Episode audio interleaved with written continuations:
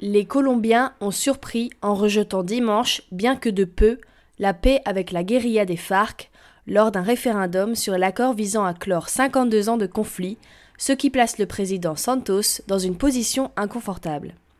Je ne me rendrai pas et continuerai à chercher la paix, a toutefois déclaré Juan Manuel Santos en affirmant que le cessez-le-feu bilatéral et définitif, observé depuis le 29 août, reste valide et restera en vigueur. De son côté, Timochenko, le chef des FARC, a déploré depuis la Havane que le pouvoir destructeur de ceux qui sèment la haine et la rancœur ait influé sur l'opinion de la population colombienne. Mais il a réitéré la disposition des guérilleros à ne faire usage que de la parole comme arme de construction de l'avenir.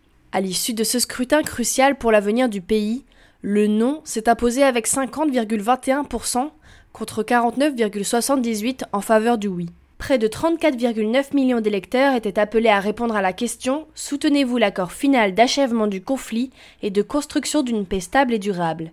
Titre du document de 297 pages, issu de près de 4 ans de pourparlers, délocalisés à Cuba.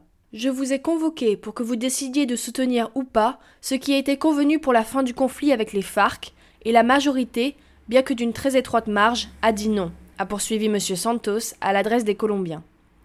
L'autre moitié du pays a dit oui, mais tous, sans exception, veulent la paix, a-t-il ajouté. Son prédécesseur, Alvaro Uribe, féroce opposant à l'accord, a proposé un grand pacte national. Il nous semble fondamental qu'au nom de la paix ne soient pas mises en danger les valeurs qui la rendent possible, a affirmé le prédécesseur de M. Santos, qui a été son ministre de la Défense à une époque de lutte importante contre les FARC.